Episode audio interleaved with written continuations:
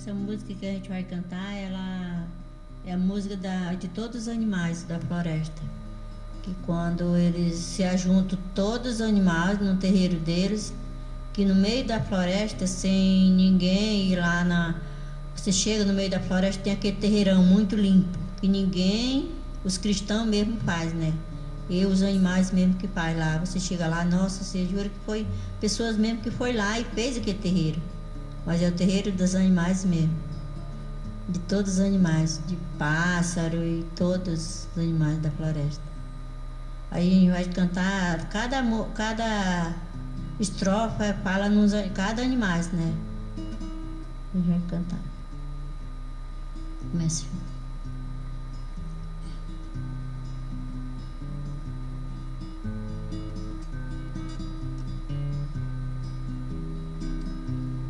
Tal cananã, tal cananã, tal cananã, tal cananã.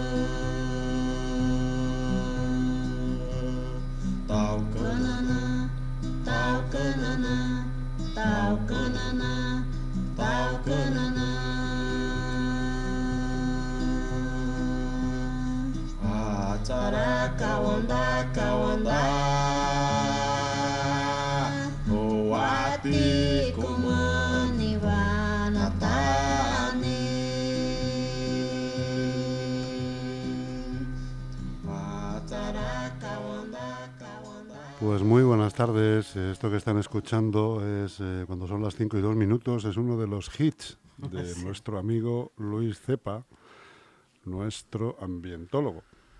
¿Qué tal estás, Chus? Oye, no dejas de sorprenderme, Luis, eh, con estos ritmos eh, brasileños, en este caso selváticos. Selváticos. ¿no? Selvático, una... eres una, una, caja de, de sorpresas. ¿eh? ¿Para cuándo Pitingo? No, Pitingo no, no lo no. trabajo. Esto es un canto del pueblo Yaguanaguá, que es una nación indígena brasileña, viven en Acre, en el fondo de la selva en Brasil. Y bueno, pues es un canto que hacen ellos en agradecimiento a los animales de la, de la floresta. Es una ofrenda. No, es un, no, es un canto de, pues, para recordar a los animales y agradecerles que, mm. que existan, que convivan con nosotros para ellos, pues ellos viven en la naturaleza, los animales pues son parte importantísima de su vida, ¿no? Son cazadores y recolectores, entonces pues, pues les deben mucho a los animales, ¿no? También el misticismo y la relación que hay ahí entre los seres humanos y los animales, ¿no? De la magia que hay en la, en la selva. ¿Viste la película aquella de los... Eh, ¿Cómo se llamaba, hombre? Eucalipto, ¿no? Apocalipto. Apocalipto. Precisamente de lo que vamos a hablar hoy, ¿no? Del apocalipsis. Un, un poquito, ¿Eh? sí, bueno, aquello, Apocalipto. Pues, pues, sí, eso es un, puede decirse que es el origen. El capitalismo ya era anterior, pero el capitalismo se aceleró, se empezó a acelerar en la época de los descubrimientos, cuando las colonias, ¿no? Que ahí es la dominación de unos pueblos sobre otros y también sobre la naturaleza, y ahí tiene que ver mucho eh, por la situación actual. Como vivimos ahora, pues viene condicionado por lo que hemos hecho en el pasado, ¿no? También los pensamientos de la sociedad, ¿no? Lo que mm, nosotros entendemos y creemos influye muchísimo en cómo nos relacionamos con el, con el medio ambiente.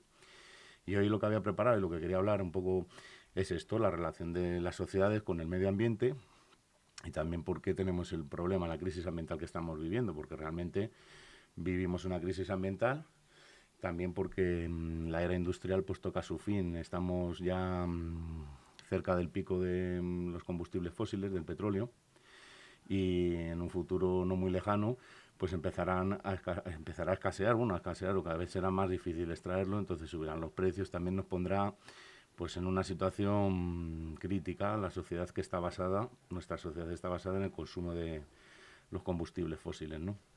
Entonces un poco eso es lo que quería hoy hablar. En principio, bueno, en principio no, nuestras sociedades, o sea, la, fuerza mayor que hay ahora mismo en la naturaleza de transformación son las sociedades humanas, son las que más capacidad tienen para transformar el medio y, cambiarlo, ¿no? Entonces, esto unido a el, la escasez de los combustibles fósiles que se ocurrirá en unos años, porque ya hemos consumido aproximadamente la mitad de las reservas que, que había en la Tierra, y los problemas derivados del consumo de estos combustibles fósiles, pues van a poner a nuestra sociedad en un punto crítico. pues no sabemos muy bien cómo va a terminar esto, si seremos capaces de adaptarnos y superar esta situación, o si no, seguiremos en la misma dinámica y dónde vamos a terminar. Eso no es, no, no lo sé, no es predecible ahora mismo, ¿no? Entonces, eh, los problemas ambientales que mm, se derivan de las sociedades que, mm, que, tenemos actualmente, pues vienen derivados del consumo de energías fósiles, el cambio climático derivado de los gases de efecto invernadero que, mm, que produce la quema de estos combustibles, la sobreexplotación de los recursos, desertización, sequía, la contaminación atmosférica, la contaminación de los suelos, la contaminación del agua, la superpoblación, la pérdida de biodiversidad, son grandes problemas ambientales que estamos viviendo mm, en la actualidad. El conjunto de estos problemas, pues bueno, hay alguna definición que lo definen como la crisis ambiental, ¿no? Estamos realmente en un momento de crisis ambiental, aunque nosotros no percibamos la totalidad mm, del efecto que causan nuestras, tota-, nuestras sociedades en el medio ambiente, si observamos que se está degradando, ¿no? El tema del cambio climático es algo que ya está presente en la vida de todo el mundo y bueno, pues eh, indica que llevamos un camino que no es el, no es el adecuado entendiendo pues que vivimos en un medio ambiente que es limitado, ¿no? Un, planeta que tiene unos límites, los ecosistemas también son limitados y la explotación de los ecosistemas pues tiene un límite. Entonces, eh, pues eso, la, crisis ambiental que estamos viviendo. ¿Y por qué se produce esta, esta crisis? Bueno, lo primero es por el, intento del ser humano de separarse de la naturaleza y de dominarla. Y este pensamiento, que es un pensamiento... Cosa que es imposible, por otro lado, ¿no? Es imposible porque nuestras sociedades no se pueden separar de la naturaleza, porque vivimos dentro de un sistema que es cerrado, que es el, planeta Tierra. Entonces, es un pensamiento de base ya erróneo. ¿Pero de dónde vienen estos pensamientos? Pues en nuestra cultura pues vienen de la moral eh, judeocristiana, cuando empezaron las religiones monoteístas, cuando el ser humano se puso como el, el máximo exponente de la creación de Dios, ¿no? O sea, nosotros nos creemos que somos lo, mejor que hay en la tierra y eso nos, nos, hace pensar que la tierra es para nuestro uso, ¿no? Este, este pensamiento es muy occidental, no es de, de, nuestra, de nuestra tierra, ¿no? De Europa, y esto unido también al desarrollo del método científico en el siglo XVI-XVII con Descartes, que ya se pensaba, se, se, hizo el método científico y los problemas en general, cualquier problema se simplificaba a los elementos mínimos para poder entenderlo, ¿no? Es un pensamiento reduccionista. Esto también nos aísla de la, de la naturaleza, que la naturaleza es compleja, tiene muchísimas relaciones y no la observamos en su globalidad, ¿no? Nos acercamos a ella y, hacemos eh, análisis parciales de los distintos sistemas. Entonces, esto nos puede dar información importante en un momento dado y nos ha permitido desarrollar la ciencia, pero también nos quita mucha información que es el conjunto, ¿no? Lo, holístico, la, la, generalidad. Entonces, eso también nos separa de la, de la naturaleza. Entonces, ¿qué, razones hay para mm, esta separación del medio ambiente y la sociedad? Bueno, lo primero lo que os comentaba, ¿no? la dominación de unos pueblos sobre otros, la época de las eh, conquistas, de los descubrimientos, pues es un interés de las élites sobre los pueblos y sobre los recursos naturales. ¿no? empezó la explotación de recursos naturales y también empezó la explotación de otras personas, ¿no? de otros pueblos, la colonización. Luego el tema del desarrollo científico, lo que comentaba de, del método científico, que en, nuestra sociedad occidental el pensamiento en general es reduccionista, no, no es holístico, se centra solamente en sistemas más simples, que se saca mucha información, pero perdemos mucha otra. Y luego que el capitalismo es un sistema que mercantiliza la naturaleza. El capitalismo, al, al darle un valor a todo, ¿no? o intentar valorizar todo, está mercantilizando absolutamente todo, ¿no? Y, el fin, que es social, que es humano, eh, no, no tiene en cuenta todas las consecuencias, ¿no? Nos centramos solamente en satisfacer las necesidades de la sociedad, las necesidades del ser humano. Y al no pensar en la globalidad del sistema, en las relaciones que hay, pues lo que pasa es que eh, producimos contaminación y degradación, ¿no? El sistema capitalista, la sociedad industrial es un sistema que elimina la biodiversidad. Lo que hace es hacer los sistemas más simples, con menos relaciones eh, entre las especies. ¿no? Cada vez hay menos especies. ¿Y esto a qué se debe?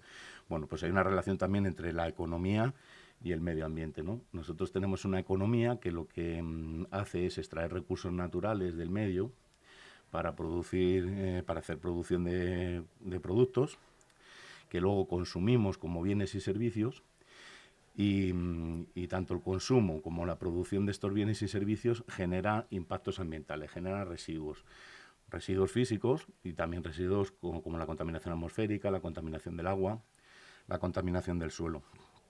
Esto, aparte de, suponer una degradación ambiental, porque vivimos en un sistema cerrado, pues también nos hace perder eh, los servicios que nos presta la naturaleza.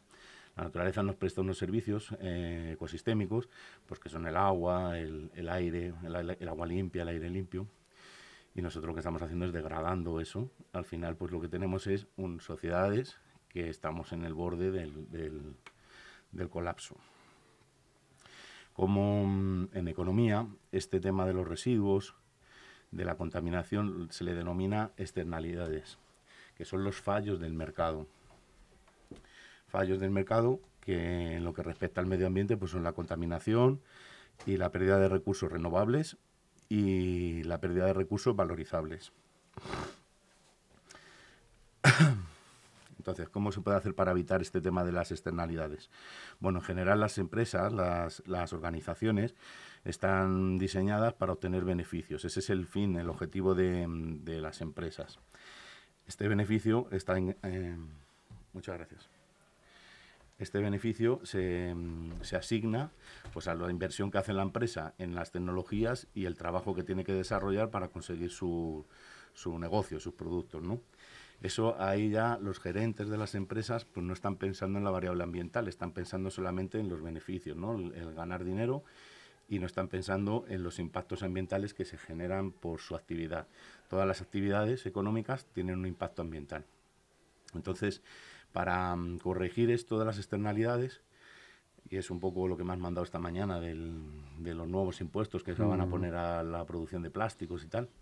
Más pues impuestos, Más impuestos, pero es que esto es, es la forma que tiene la sociedad de internalizar estos costes, que son costes ambientales poniendo impuestos o sanciones. Se ponen impuestos sobre lo que quiero que, se, que corrija la industria y sanciones sobre aquello que no quiero que ocurra, ¿no? Entonces es, la forma que tenemos en la economía capitalista de internalizar el impacto ambiental. Te he traído un poquito de O2 para que para que me refresque. Te refresques un poco porque está el ambiente está cargado externo.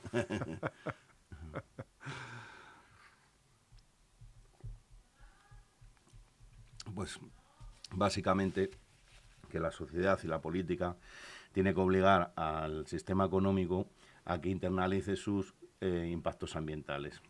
Hasta el momento, pues eh, se van haciendo cosas, ¿no? Todas estas cosas que hemos estado hablando en los sucesivos programas de, gestión de residuos, pues al final es, es esto mismo. O sea, el sistema está intentando evitar la contaminación. El mercado produce fallos, que son los residuos que se generan en, la, en las ciudades, por ejemplo, todo el tema este del envasado, esos son fallos del mercado de, la alimentación. Para corregir este fallo, pues montamos sistemas de recogida y de gestión que tienen un coste y ese coste en principio lo asume la, industria. Lo que pasa es que no lo, nos lo cargan a nosotros en el consumo, ¿no? a los ciudadanos. Pero es la forma de corregir el impacto ambiental que causan las basuras de los envases. ¿Qué pasa con qué consecuencias tiene esta separación de nuestras sociedades con el, con el medio ambiente y con la naturaleza? Pues la consecuencia fundamental es esto, la crisis ambiental. Tenemos eh, distintos problemas ambientales que nos están poniendo el cerco. Entonces, ¿cómo podríamos evitar esto? Pues realmente tendríamos que hacer verdaderos análisis integrativos, holísticos de los problemas, no solo centrarnos en soluciones reduccionistas. Por ejemplo, pues poner un filtro a la contaminación de un coche pues es un parche porque realmente no estamos evitando el problema, estás eh, simplemente eh, alargando la, agonía. La agonía, claro. No estás corrigiendo de base el problema, que es la quema de los, eh, de los combustibles fósiles, ¿no? Pues todo eso tiene que cambiar la visión de nuestras sociedades para hacer verdaderos análisis integrales, ¿no? Entonces se hacen propuestas como esto de la economía circular, que lo que se trata es de separar lo que es la biosfera, o sea, todos los procesos biológicos que ocurren en el medio ambiente, de la tecnosfera, que son los procesos tecnológicos que generamos los seres humanos en nuestras sociedades. De manera que todos los materiales que se produzcan en esa tecnosfera vuelvan al, ciclo económico, vuelvan a estar dentro de la tecnosfera, que no salgan nunca, ¿no? Entonces, para mm, la economía necesita eh, extraer los recursos y devolvemos eh, eh, basura, ¿no? Devolvemos contaminación. Pues corregir eso y hacer que esa contaminación, esos residuos, no se produzcan, no, no terminen en el medio, sino que vuelvan otra vez al ciclo económico y entonces hay que cambiar nuestra forma de hacer las cosas, rediseñar todo y pensar en la producción de los, productos que consumimos desde su origen hasta su fin y evitar los impactos ambientales. También se hacen propuestas, por ejemplo, como generar una industria que en vez de contaminar lo que haga sea favorecer la vida, que sea alimento, ¿no? como ocurre en la naturaleza, que la mayor parte de los procesos biológicos generan sustancias que son residuos, pero esos residuos sirven para otra vida, otras formas de vida, son sus recursos, ¿no? Entonces no genera nunca ninguna, ningún desperdicio. Entonces, ¿por qué pasa esto? Vamos a ver. Me gustaría hablar de, mm, los distintos sistemas mm, físicos que existen, para ver un poco el contexto de lo que nos ocurre y por qué estamos separados de la naturaleza. Los sistemas físicos pueden ser sistemas aislados. Estos son sistemas que no intercambian ni materia ni energía con su medio ambiente, con el entorno. Luego hay sistemas que son cerrados, que intercambian energía, pero no intercambian materia con su entorno. Y luego hay sistemas que están abiertos, que intercambian energía y materia con el, con el medio ambiente. Entonces, la vida, lo que, la vida en general, es un sistema abierto que intercambia materia y energía con su medio, pero en nuestro caso está dentro de un sistema que es cerrado, que es la Tierra, que solo recibe energía externa, no intercambia materiales con, con su entorno, ¿no? con el universo.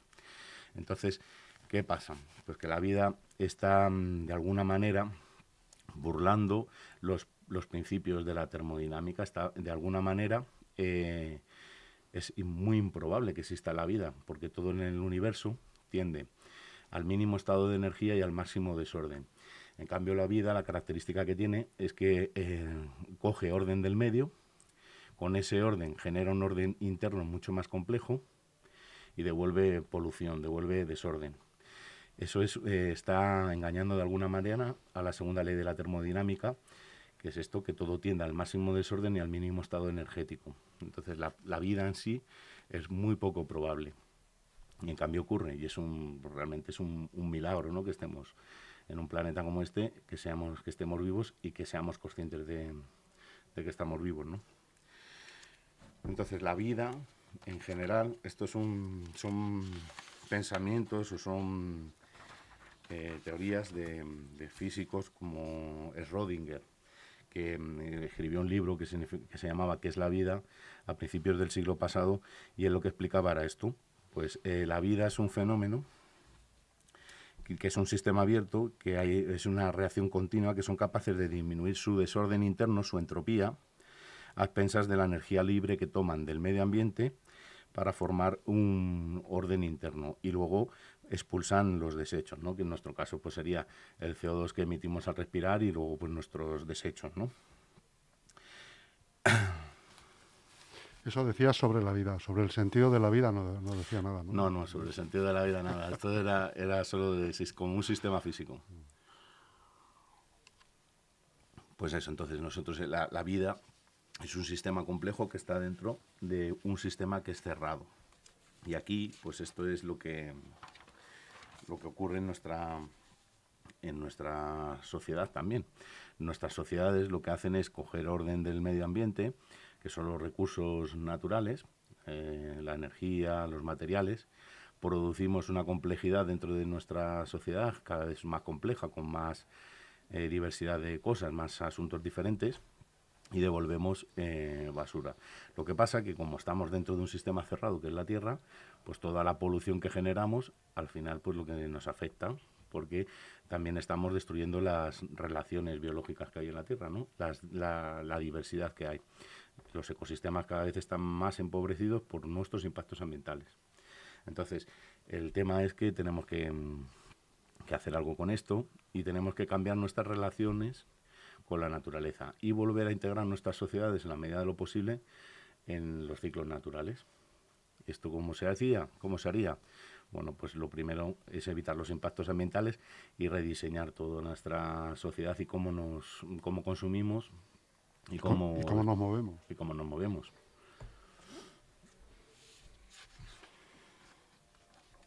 ¿Cómo nos, moveríamos entre continentes, Luis? pues no lo sé.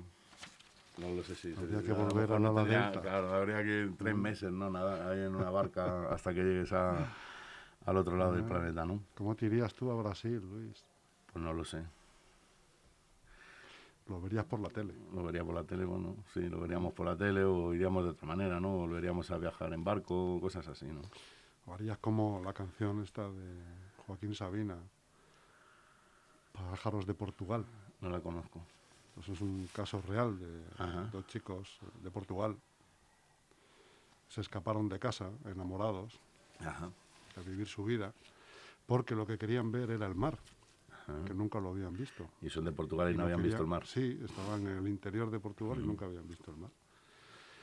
Y, se fueron andando hasta la costa para ver el mar los dos y el amanecer y pues se puso un dispositivo de búsqueda, ¿no? fue una cosa muy famosa allí en Portugal, se puso un dispositivo de búsqueda y los encontraron al final, a los dos eh, acurrucados en un acantilado.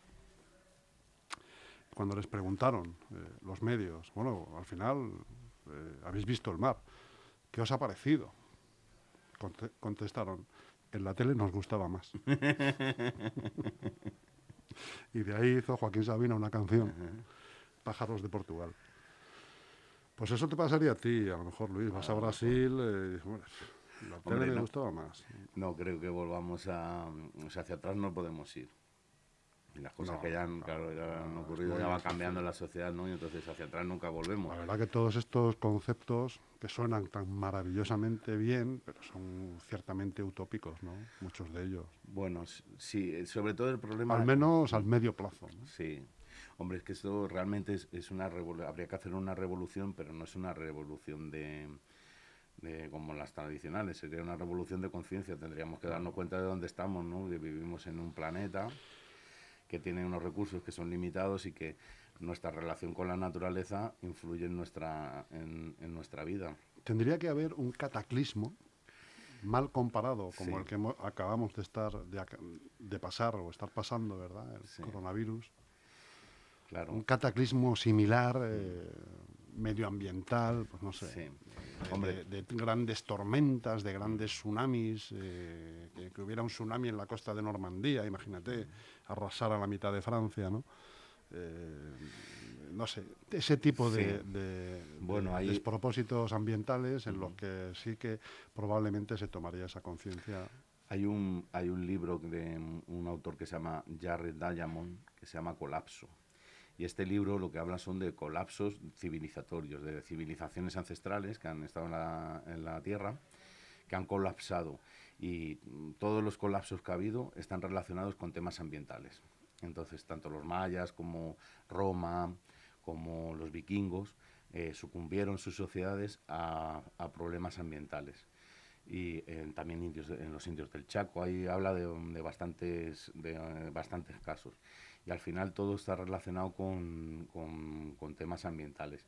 Por ejemplo, Roma, pues el Imperio Romano, para mantener su orden y su estructura interna, necesitaba consumir una cantidad de recursos enorme y resulta que los romanos pues acabaron prácticamente con todos los bosques de, Europa y llegaron a un nivel de complejidad tan grande que mm, sostener eso, mantener eso, exigía muchísimos recursos naturales y al final pues colapsaron porque no tenían esa, esa capacidad.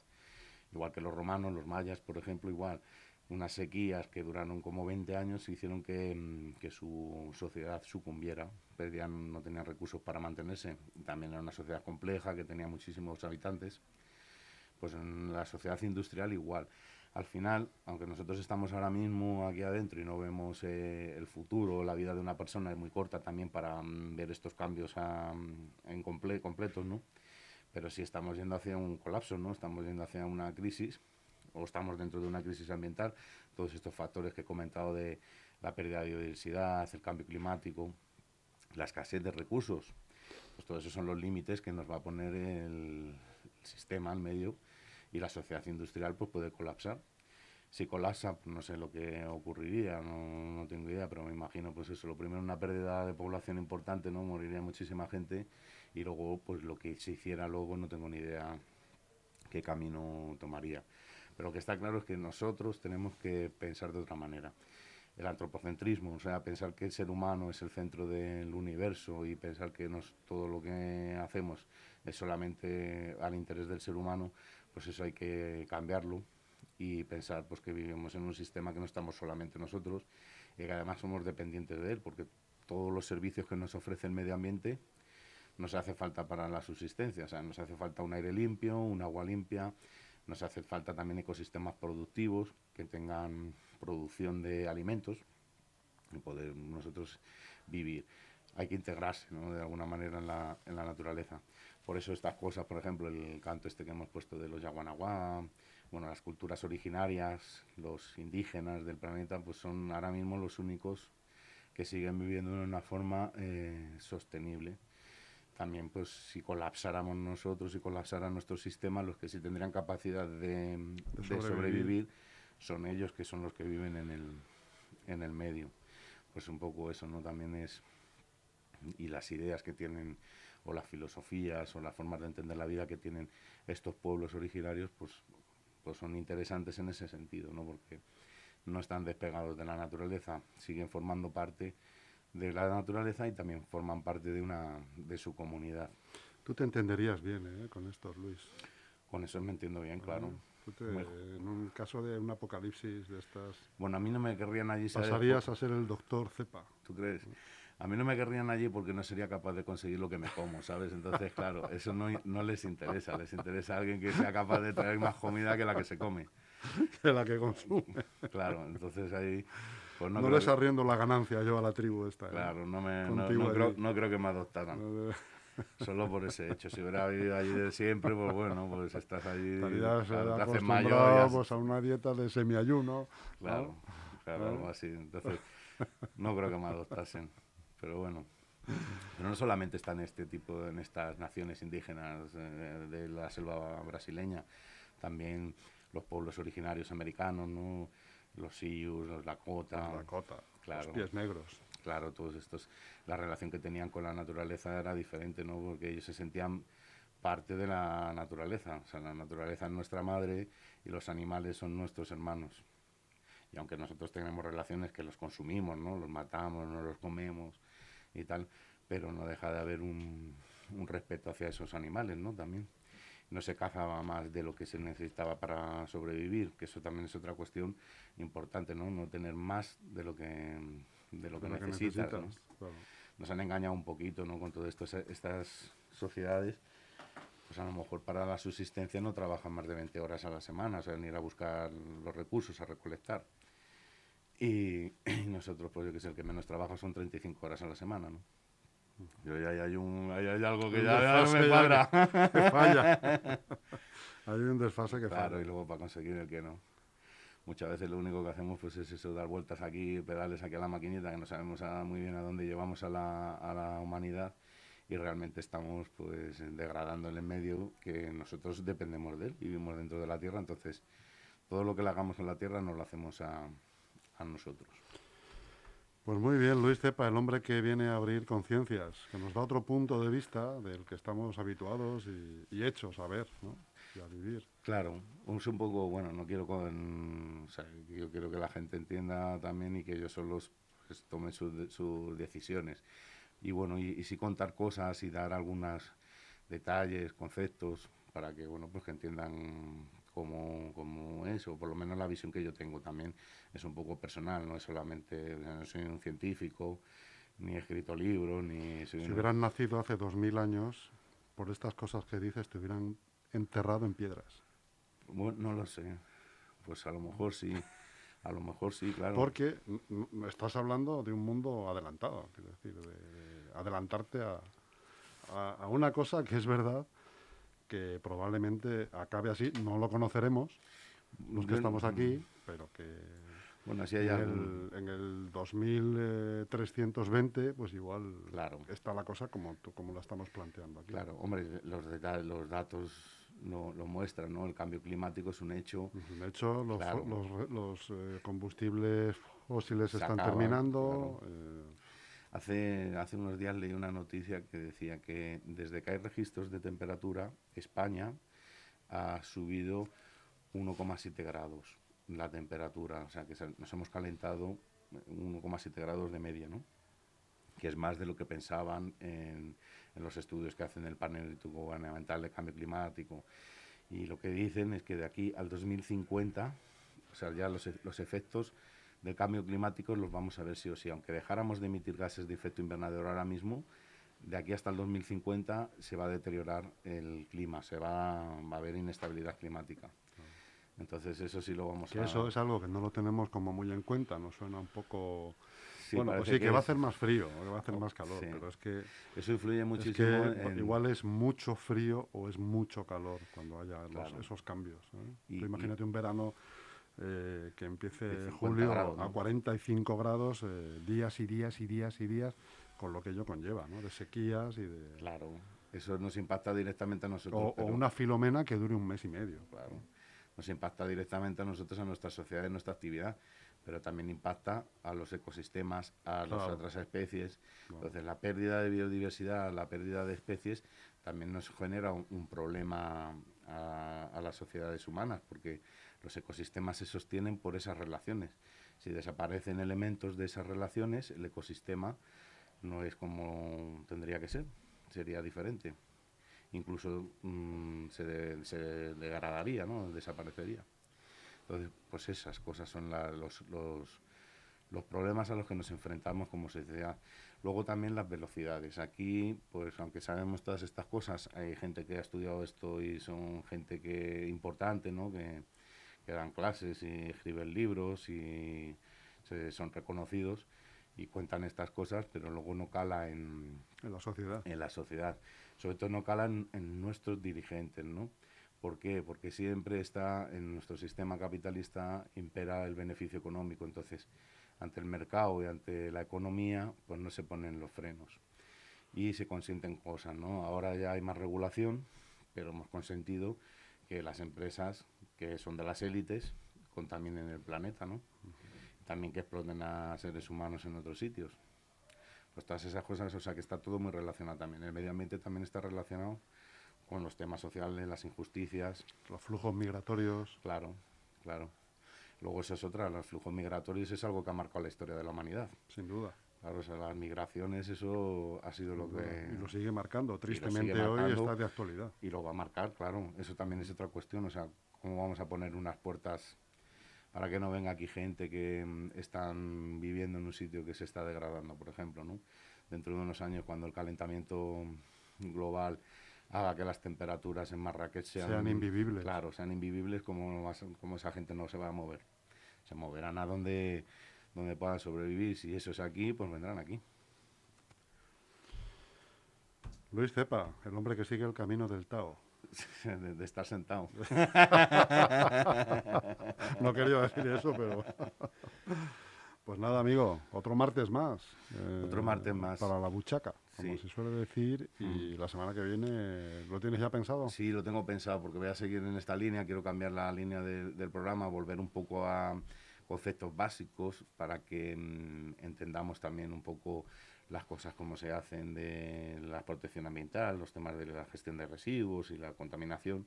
Entonces voy a hablar de la, historia del clima, de la Tierra también para que veamos pues, que nuestro planeta ya tiene 4.600 millones de años y durante este tiempo, que es una burrada que yo ni siquiera me imagino cuánto tiempo es, pues ha habido muchísimos cambios climáticos. Lo que me parece increíble cómo se calcula eso.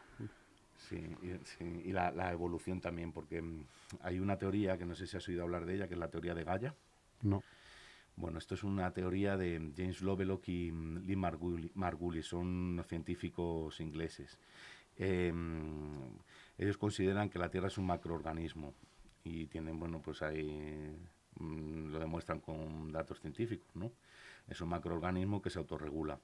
Entonces voy a hablar un poco de esas cosas. Voy a hablar de la hipótesis de Gaia y también de, pues, de la historia del clima de la Tierra.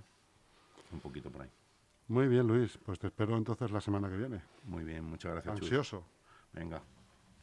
Hasta pronto, amigo. Hasta pronto.